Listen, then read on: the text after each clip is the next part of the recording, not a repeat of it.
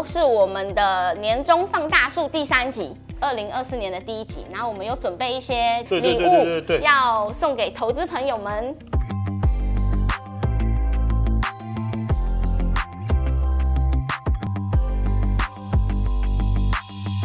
大家好，欢迎收看巨亨放大镜。基金长是，我是 Cindy，我是罗小小。那前两集呢？第一集就是市场二零二三年的市场回顾嘛，针对我们的预测，然后我们总共对了几个。那第二集呢，就是我们针对今年二零二四年的一个市场，有做了一个八大预测。如果有兴趣的同志朋友，可以再看我们的前两集，因为大家也都拿到年终了嘛。那我们今天就跟大家一起探讨说，二零二四年到底可以买什么？除我们观点之外，我们向了快要三十家台湾。都赫赫有名的基金公司、资产管理公司啊，收集了问卷，然后针对他们对明年的一个看法，那我们希望可以整合我们的看法，让大家判断说，那到底不管是已经拿到或是即将拿到的年终奖金，该如何投资才可以放大它嘛？那那我们这边先广告一下哈，就是如果有看我们上集跟上上集的投资朋友，我想有些人应该好奇说，奇怪。你们说你们二零二三年做了八大预测，可是好像很多东西我没有看过，因为我们这边必须跟大家报告一下是，我们产出内容其实有分很多种啊，常听 Podcast 或看 YouTube 是我们跟大家沟通的管道。那另外的话，你如果去聚亨买基金的官网首页会有那个投资情报，然后投资研究中心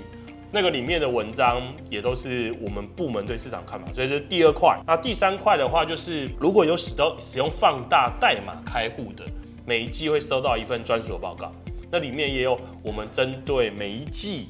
对一些市场的看法。最后一个就是跟我们公司比较没关联啊，是我本人呐、啊，有一个 Facebook 社团，然后叫做“哎、你不要乱投资”，里面有一些我个人对市场看法。所以我们在二零二三年的八大预测，大概就是散布在这四个来源里面。所以如果你喜欢我们的内容，然后你觉得你想要多听听我们的看法，刚才提到这四个管道，就是你可以考虑，不管是。订阅啊，或是加入书签，我的最爱里面把它记起来。好，那再来的话就是我我们直接进入正题，对将近三十家的资产管理公司去做做调查。那我们调查第一题就很简单，就是二零二四年你如果股跟债选一个，你认为哪一个比较好？出来的答案其实很有趣。我们原本预期啦，应该股票的比重会远高于债券，没想到出来之后是五十二 percent 对四十八 percent，几乎就是平手啦，就差不多是各半。所以显示这么多家基金公司里面，对于股债的看法其实是势均力敌，嗯，并没有说哪一个真的明显胜出。那第二个问题是说，那成长股跟价值股，你更看好哪一个？这一题里面大概就是七比三，七成选成长，三成选价值股。那如果仔细去看一下这两题的关联的话，我觉得有一个逻辑是合理的，就是刚才提到的。有一半的人选了股票，五十二 percent，然后四十八 percent 选了债券。那选择股票的这一群人里面，其中的九十三 percent 是看好成长股。那四十八 percent 选择债券的人里面，有快要六成是看好价值股。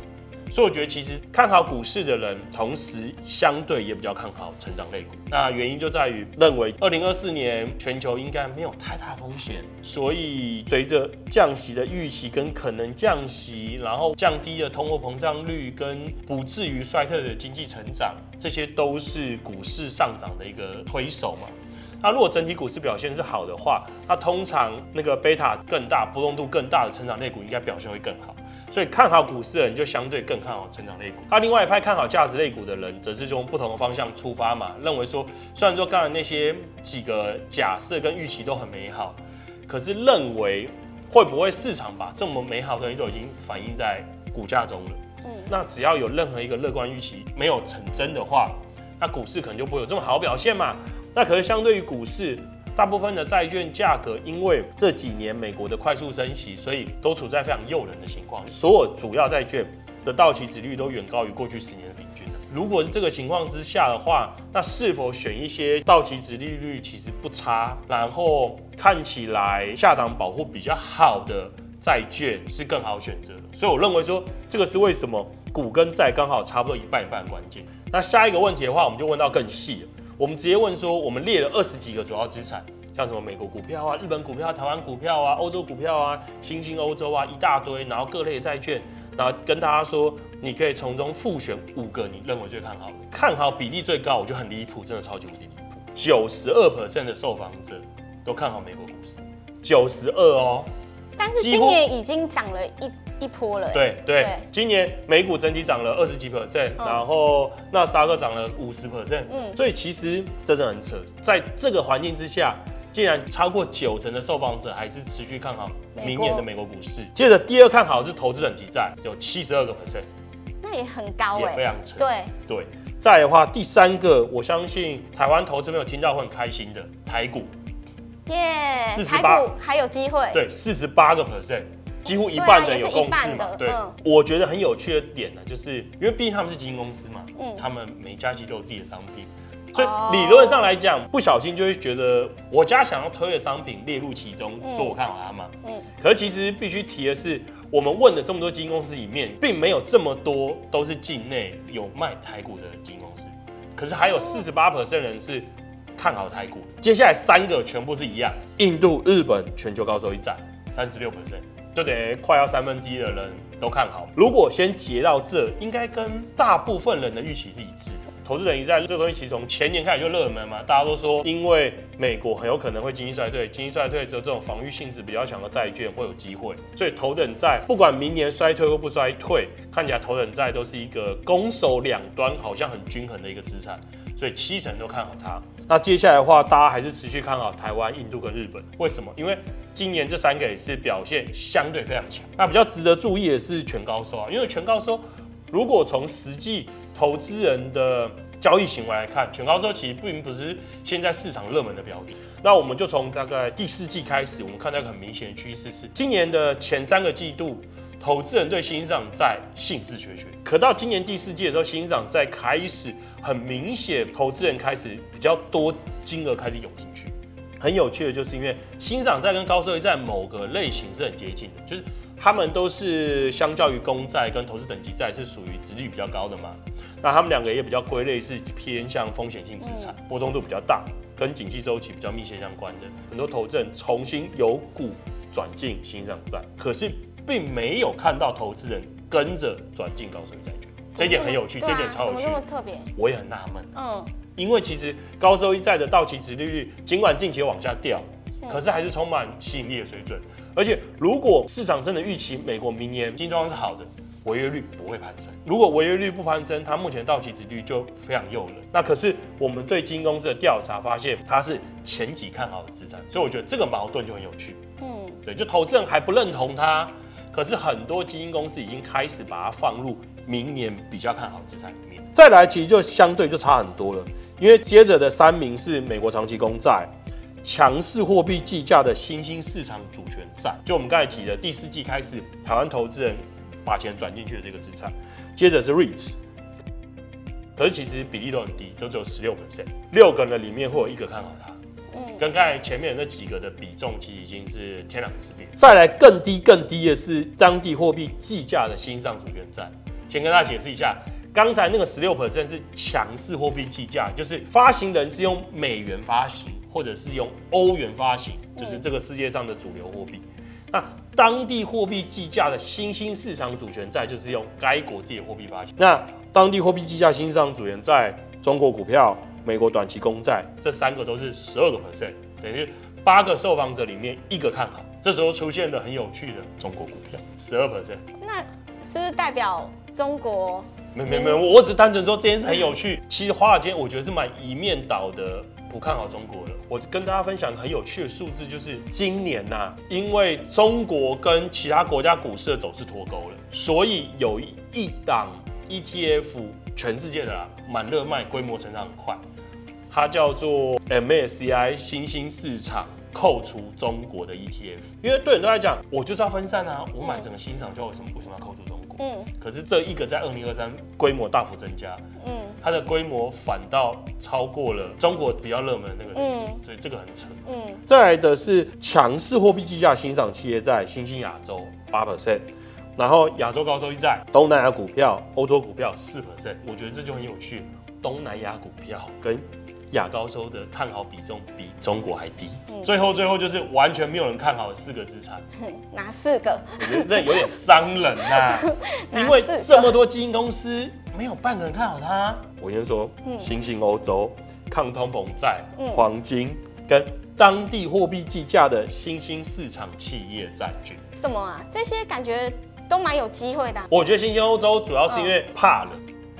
新欧洲之前因为俄罗斯去入侵乌克兰嘛，嗯，所以因为俄罗斯股市暂停交易的关系，很多基金公司的新欧洲因此被弄得乱七八糟，所以自然而然下意识的把它从选项中删除了。先讲抗通膨债好，它都叫抗通膨债券，所以什么时候表现会好？通膨升高的时候，嗯，那所以如果大家一面倒认为明年通膨会逐渐回到两个 percent，通膨不会失控了，嗯，那谁看好抗通膨债？黄金上涨原因两个，一个就是通膨升高，一个就是地缘政治风险。没有看好抗通膨债了，所以当然也不会很看好通膨升高嘛。那地缘政治风险的话，我们之后再跟大家跟大家分析一下好了。那最后一个是当地货币计价的新兴市场企业债券。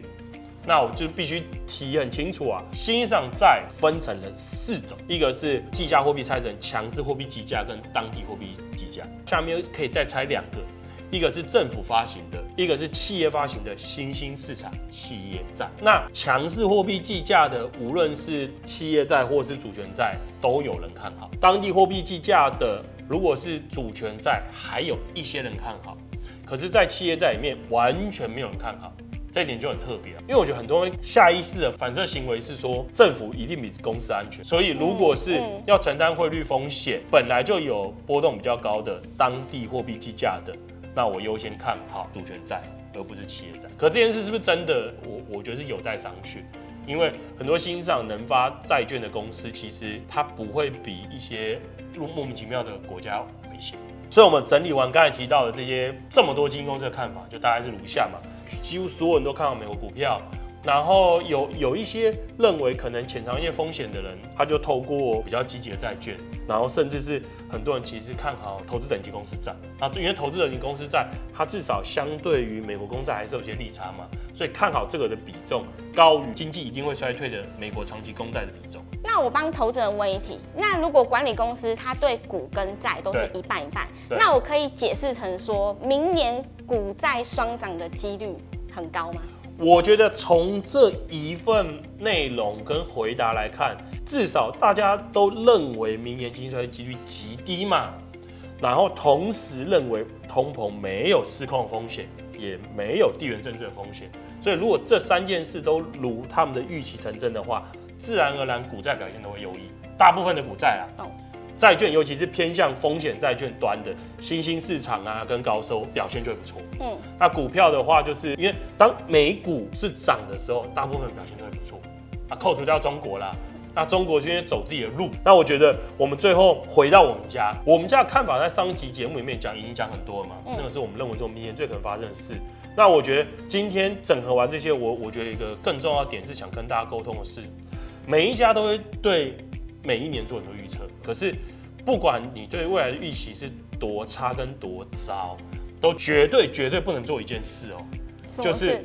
只持有现金在场外观望。很多人会说哦，我认为明年要完蛋嘛，我认为完蛋了，所以我等股票大跌，我再进去买就就包现金。你想一想，因为投资的时候最怕就是错过。以股市为例好了，我们之前有整理一张图嘛，美国股市长期下来，你如果只是错过表现最好那十天，你的表现可能是大打折扣。只是十天，不论你对未来看法有多悲观多乐观，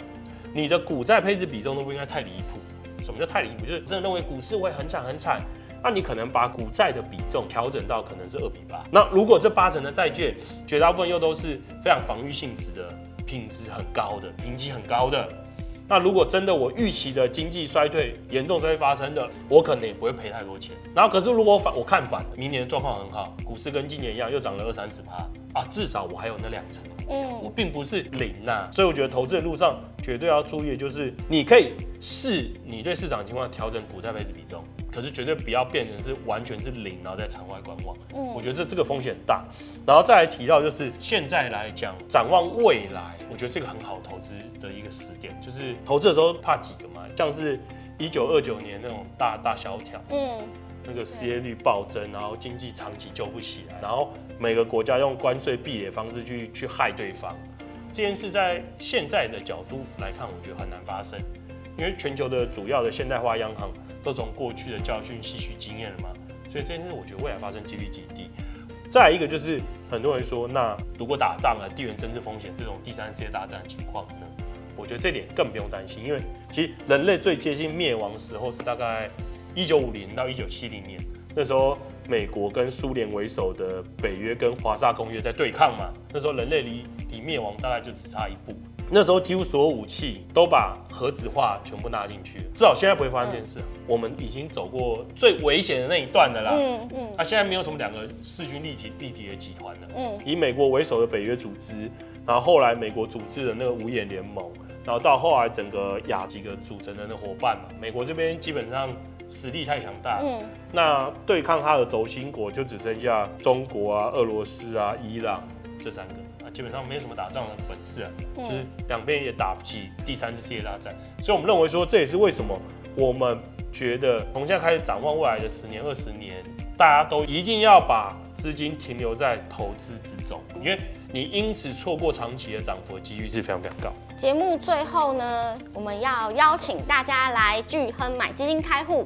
二零二四年开始，我们呃巨亨买基金已经是不管是你是单笔还是定期定额，我们都已经是全面零手续费。所以说，投资道路上要赚最多的获利跟省最多的成本，那就一定要到我们巨亨来开户买基金。那第二个呢，就是其实我们有专人的服务，也就是说你买了有问题，你都可以打我们的专线。那第三个呢，就是如果你又用我们的 FUNDDA 这个代码开户的话，你每一季都会收到我们投资研究部呃写的呃一个每季的投资展望，那也是帮投资人做一个超前部署。除了省交易成本之外，我们还提供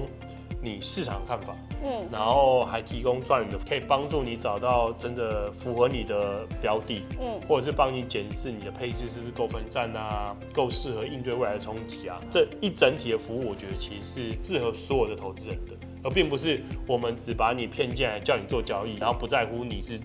赚钱还赔钱，没错，我觉得这非常重要的一点。没错，而且投资其实就是要一个长期投资，对，而不是说呃放着钱然后在外面观望这样子。对，这一集也是我们的二零二四年的第一集，然后我们有准备一些就是礼物要送给投资朋友们。对，对，我们有一个很可爱的。呃，咖啡杯就是投资朋友可以泡咖啡，因为这也是都保温的。那我们会提供一些奖品给投资人抽，那详细的活动办法就参考我们底下的留言。嗯，对，那呃要怎么得到这个杯子呢？当然就是要帮我们在 YouTube 按赞、订阅，然后或者是你在 Podcast 帮我们留下五星好评，对，就有机会获得这个杯子哦。对，好，那今天节目就到这边，谢谢大家，谢谢大家，祝大家新年快乐。新年快乐！